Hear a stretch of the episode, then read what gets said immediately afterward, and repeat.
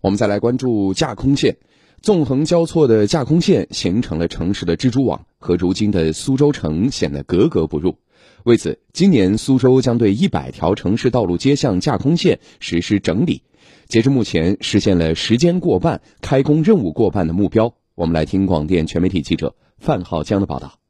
六月一号开工，工期预计十二月三十号前全面完工。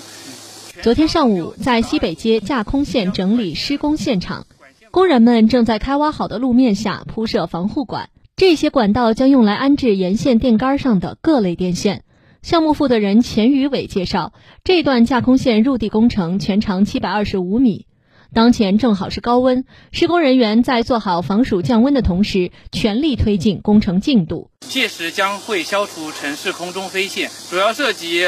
供电高压电以及弱电广电电信、联通、移动等弱电线路。工程完工后，将极大改善城市的市容市貌，增加管线的可靠性，方便管线单位日常巡检。虽然给沿线市民出行带来一定影响，但好多市民还是表示支持。因为埃面的高区侪是只整与博物馆嘛，我觉着西北街伊拉街上只是没搿种各种各样的线辣海上头看见子，弄哈子没看辣海干净着啊。自二零一八年开始，苏州启动中心城区架空线整理和入地三年行动以来，已相继完成五十七条主次干道和一百七十条支路街巷的建设任务，极大解决了视觉污染、安全隐患、扩容困难等问题。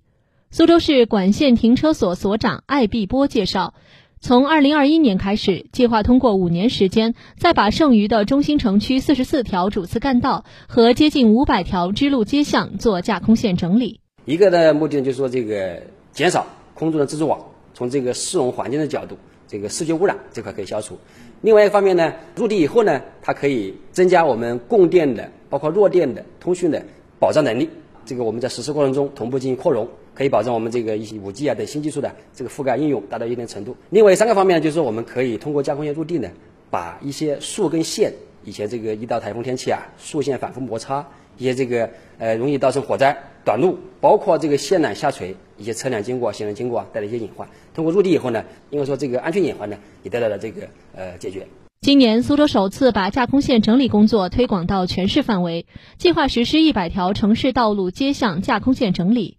统计数据显示，目前已实施架空线整理和入地的区域，能够做到中压故障百分之一百全自愈，低压故障百分之一百精准定位，计划检修百分之一百对外不停电。此外，年故障停电时间从原先的四十五分钟下降到五分钟，供电故障率降低百分之三十二，电信网络层告警的光缆故障次数也逐年下降。